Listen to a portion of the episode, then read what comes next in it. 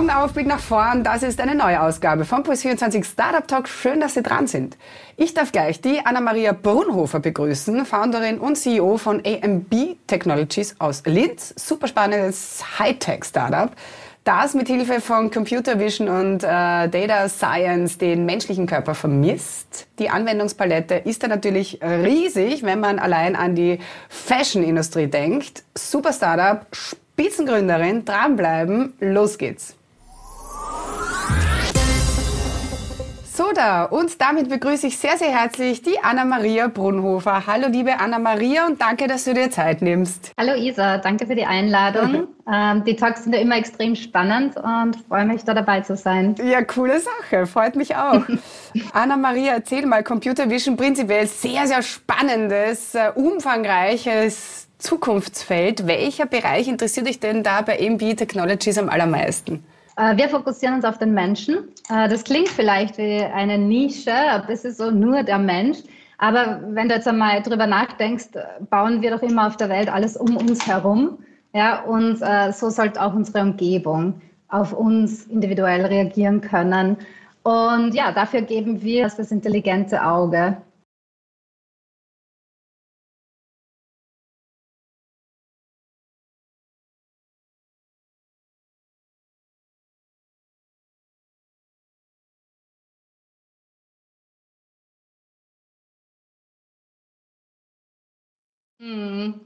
Das stimmt. Ähm, warum ist es so? Naja, wenn du trotzdem darüber nachdenkst, in Medical zum Beispiel, Medical AI, die ganzen CTs, äh, die Scans für, für jetzt Cancer Detection oder ähnliches, da sind ja schon immer Daten gesammelt worden. Da war schon sehr viel Technologie, die uns immer schon geholfen hat.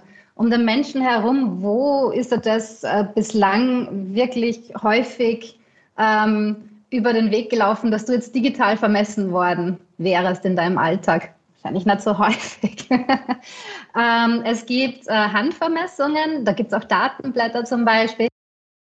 Ähm, es gibt manchmal so 3D-Bodyscan-Boxen, aber ich war noch nie in einer drinnen, ehrlich gesagt. Ähm, zumindest, ähm, also für Studien schon, für unsere eigenen Testcases. Aber nicht so, dass ich wohin gegangen wäre und da steht eine 3D-Bodyscan-Box und jetzt gehe ich mal rein. Ähm, genau. Und die Kameras, die jetzt auch, wenn du an andere Kameras denkst, die uns im Alltag begegnen, die sind ja häufig einfach nicht dafür da, dass sie jetzt wirklich ähm, die menschlichen Daten aufnehmen. Und ja, das heißt, die Datensammlung war bisher einfach nicht so ein Fokus wenn man sich an den, wenn man an den Menschen denkt. Ja. ja, vielleicht in unseren Breiten, oder? Wenn man jetzt zum Beispiel nach China schaut oder so, also mhm. in, ja. in puncto Überwachung, also dort äh, schaut es wahrscheinlich anders aus, oder? Sicher, ich meine, das ist ein extrem guter Punkt. Ja. Ähm, in Europa sind wir einfach weiter hinten. Die Datenstrategie, wenn man das so nennen kann, hat in China schon vor zehn Jahren begonnen, spätestens. Ähm, und dort dient es halt sehr für die Überwachung. Ähm, dadurch sind sie aber auch in so Bereichen wie Face Detection und dadurch auch Rekonstruktion von asiatischen Gesichtern zum Beispiel viel weiter, als wir in Europa sind. Ähm, in Afrika ist es auch so ein Thema, da gibt es auch ganz wenig Datensätze eigentlich. Ja. Ähm, Amerika ist ein bisschen weiter vorne, aber auch nicht dort, wo China ist. Ähm, ja, das ist äh, ein Problem einer Datenstrategie, ähm, wo man auch nicht so schnell das aufholen kann. Was es Gott sei Dank mittlerweile, wo es gute Sprünge gibt, ähm, sind synthetische Daten. Ähm, und mit synthetischen Daten, also computergenerierten ähm, Körpern, Gesichtern, kann doch auch einiges erreicht werden, nicht alles. Also ihr bietet ja, um es mal auf den Punkt zu bringen, eine Erkennungssoftware für Kameras oder für Smartphones, ähm, die also den Menschen digital vermisst und diese Maße dann einfach abbildet. So, ähm, das haben schon total viele Startups probiert und, und viele, viele sind daran gescheitert. Und mich würde wirklich interessieren, warum eigentlich? Also wo liegen da in der Entwicklung die Herausforderungen und wahrscheinlich dann auch in der Anwendung? Eben, so wie du es genau wie das ansprichst, das ist Hälfte Entwicklung, Hälfte Anwendung, wo Risikopotenzial ist. Und äh, deswegen für Technologie, für hochtechnische Startups ist immer wichtig, ob jetzt schon der richtige Runway ist. Und Runway heißt einerseits können wir die Technologie dorthin bringen, wo wir möchten? Reicht unsere Forschung? Reicht das Geld? Reichen die Ressourcen, ähm, zum Beispiel die Computational Power, reicht das? Und das andere ist natürlich auch, sind die Anwenderinnen soweit? Ja? Gibt es die Akzeptanz dafür, dass man sagt, hey, wir wollen euch jetzt nicht detektieren dafür, dass wir Grenzkontrollen machen oder dafür, dass wir wo aussperren. Na, wir wollen euch ähm, vor die Kamera bringen und vermessen, damit wir euch helfen, damit wir euch sicher halten, ähm, damit ihr zum Beispiel vor einer Maschine nicht gefährdet werdet oder damit ihr effizienter jetzt äh, einkaufen gehen könnt. Mhm. Ja, gutes Stichwort. Also äh, viele Online-Modeunternehmen lechzen, also die ganze Online-Modeindustrie lechzt nach, nach so einer Software. Einfach, wenn man bedenkt, die haben mit Retourenquoten von zum Teil 50 bis 60 Prozent äh, zu, äh, haben die. Ähm, das wäre damit dann eigentlich aus dem Weg geräumt, wenn es da endlich was Gescheites geben würde. Erzähl mal ein bisschen, wie schaut denn dieser Battle allein in diesem Segment aus und wie wollt ihr es schaffen, an diesem Kuchen mitzunaschen? Ja, gute Frage. Der, also du, so wie du sagst, der Battle allein in dem Segment ist schon gut. Äh, äh du hast es ganz gut runtergebrochen. Ähm, in der Modeindustrie hat man die große Challenge, dass ähm, die Modeindustrie selbst ja vor extrem geringen Margen geplagt ist. Das heißt, im Prinzip kann man sich vorstellen, die haben nicht wirklich viel Geld über, hätten zwar gern immer die besten Innovationen, aber können es ganz wenig bezahlen. Ähm, und jetzt ist im Modebereich unserer Meinung nach der Runway eben noch nicht dort, wo wir ihn gern hätten. Ähm, du musst eine Technologie liefern, die für den End-User in Millisekunden funktioniert, reibungslos. Du darfst keine Probleme geben, sonst interessiert es die Leute schon wieder nicht mehr, dass sie einkaufen. Hm. Ähm, und zeitgleich aber muss es wenig kosten, weil sonst können sich äh, die ganzen Modeindustriehersteller nicht leisten. Ähm, und dort ist momentan äh, unserer Meinung nach und auch den Modeindustriepartnern, mit denen wir arbeiten, nach einfach noch nicht der Fit da. Es gibt einige, die schon mehr innovationslastig äh, in die Zukunft arbeiten. Das sind oft die kleineren, agileren ähm, oder die ganz die großen, die so immer wieder mal selber was probieren.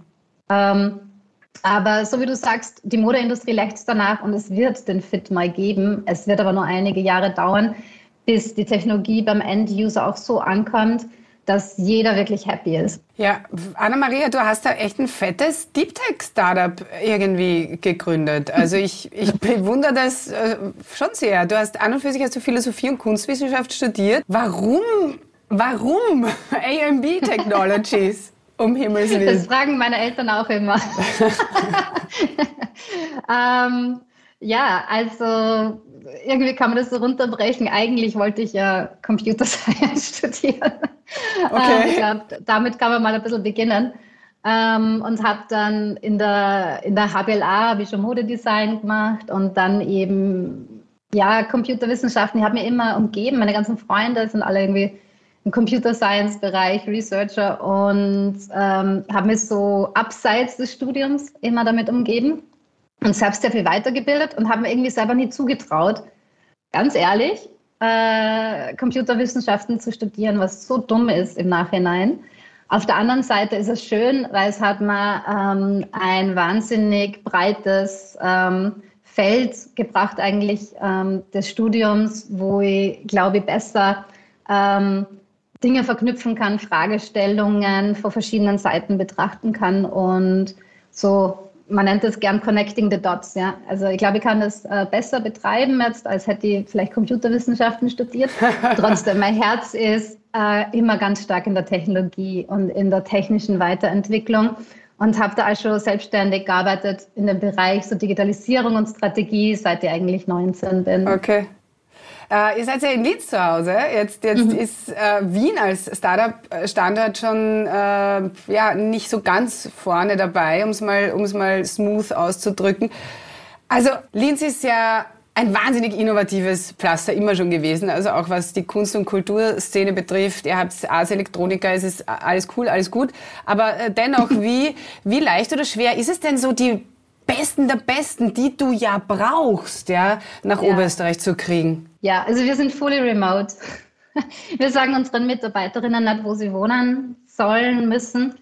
es hat sich so ergeben, dass doch aus der JKU heraus und aus Hagenberg heraus ähm, wir so ein Grüppchen eigentlich ähm, an den Core-Developer noch haben und Researchern, die auch in Linz sitzen. Aber gerade durch Corona sind wir eigentlich sowieso remote.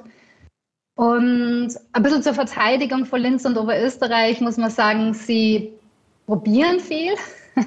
also ich habe mir auch für Oberösterreich entschieden, weil man da nochmal wirklich gute Initiativen, auch gutes Anfangsfunding äh, von Oberösterreich bekommen haben. Es gibt gute Inkubatoren wie das Tech2B, wo sehr viel technisch lastige Startups sind. Man hat da eine gute Community. Äh, mhm. Man kennt sich, weil es ist nicht so groß. Aber klar, das alles führt dann weiter in das, ähm, äh, wie geht man dann überregional, ja? Also, weil in Linz und in Österreich ist man schnell an den Grenzen. Und daher haben wir eigentlich von Anfang an geschaut, dass wir in Amsterdam Netzwerke aufbauen, in Silicon Valley Netzwerke aufbauen, ähm, in London, dass man so irgendwie ein paar Hubs hat, äh, wo sich mehr tut. Und ähm, ja, das muss man, glaube ich, auch ordentlich pflegen. Ähm, und dann kann man verschiedenste Stand Standorte positiv nutzen. Ich finde, du bist ja so ein Paradebeispiel an äh, ja, durch die Decke gehe, Startup, äh, alles, was du irgendwie anpackst, das funktioniert irgendwie. Ich freue mich total, dass du auch Mentorin auf der Plattform äh, WoMentor bist.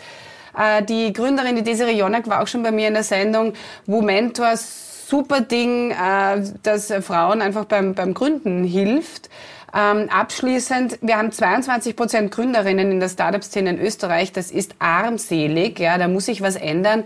Ähm, er, erzähl mal kurz, ähm, warum ist das so und wie, wie können wir das ändern? Äh, ich meine vielleicht nur deinen Eingangssatz. So, äh, alles, was ich anpacke, funktioniert. Das ist witzig, das von außerhalb dann zu hören. Weil selber denkt man ja immer, äh, selber ist man wahrscheinlich oft die größte Kritikerin. Und ähm, das Eigenbild ist dann immer ganz anders. Und ich glaube, das ist auch so ein Thema äh, bei Gründerinnen, äh, diesen Lonely Fighter-Modus äh, und, und das, dass man selbst so an sich zweifelt oder kritisch ist, das rauszuholen. Da gibt es super Initiativen jetzt in, in Österreich, äh, wo Founderinnen verbunden werden. Wir sind da auch dabei bei den Female Founders zum Beispiel.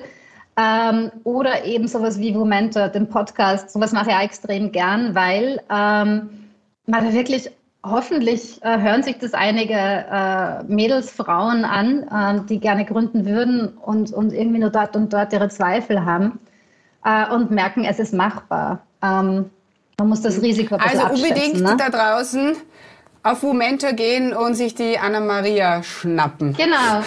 Ähm, Als Mentorin. Mein Thema dort ist äh, Startfinanzierung. Und ich hoffe, das sind ganz mhm. gute Tipps. Ich denke schon. Und ganz bestimmt, ganz ja, bestimmt. Was nur zu erwähnen ist, Isa, ganz kurz, äh, ja. wenn ihr darf, die Finanzierung. Das ist einfach das große Thema. Es hilft alles nichts, wenn jetzt mehr Mädels und Frauen gründen. Äh, es muss ja die Anschlussfinanzierung da sein. Ähm, für Hochtechnologie-Startups, glaube ich, haben wir es auf Bundesebene schon ganz okay eingeführt. AWS und FFG schaut auch auf Frauenquoten und, und tut da wirklich viel. Ähm, und wir sind, also ich persönlich bin extrem dankbar, ohne denen hätte ich nicht starten können.